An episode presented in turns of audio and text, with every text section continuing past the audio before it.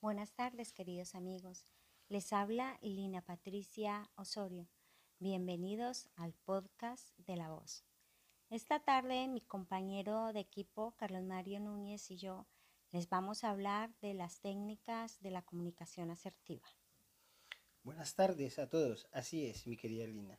Para la comunicación asertiva es importante tener en cuenta las habilidades sociales. Así es, Carlos Mario.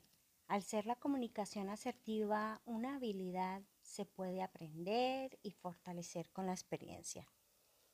Hablemos ahora de las habilidades claves para la comunicación asertiva. La escucha activa.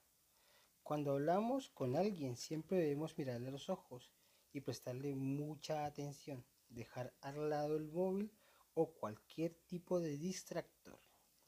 Hacer acuerdos cuando se tienen diferentes puntos de vista las partes involucradas exponen sus argumentos o ideas y deben llegar siempre a una posición común. Otra habilidad clara, mi querido Carlos Mario, es la empatía.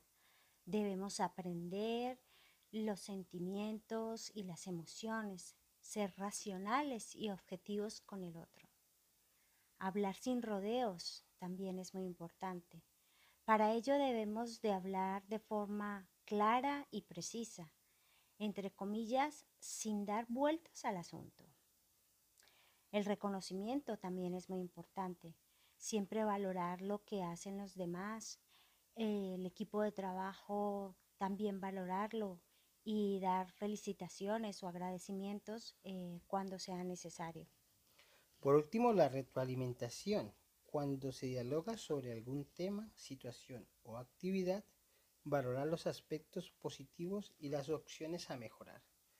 Bueno, amigos, esperamos que les haya gustado el tema de hoy. Los esperamos en el próximo podcast de La Voz. Que Dios les bendiga y que paséis todos una muy buena tarde. Os esperamos en el próximo podcast de La Voz. Feliz tarde, amigos.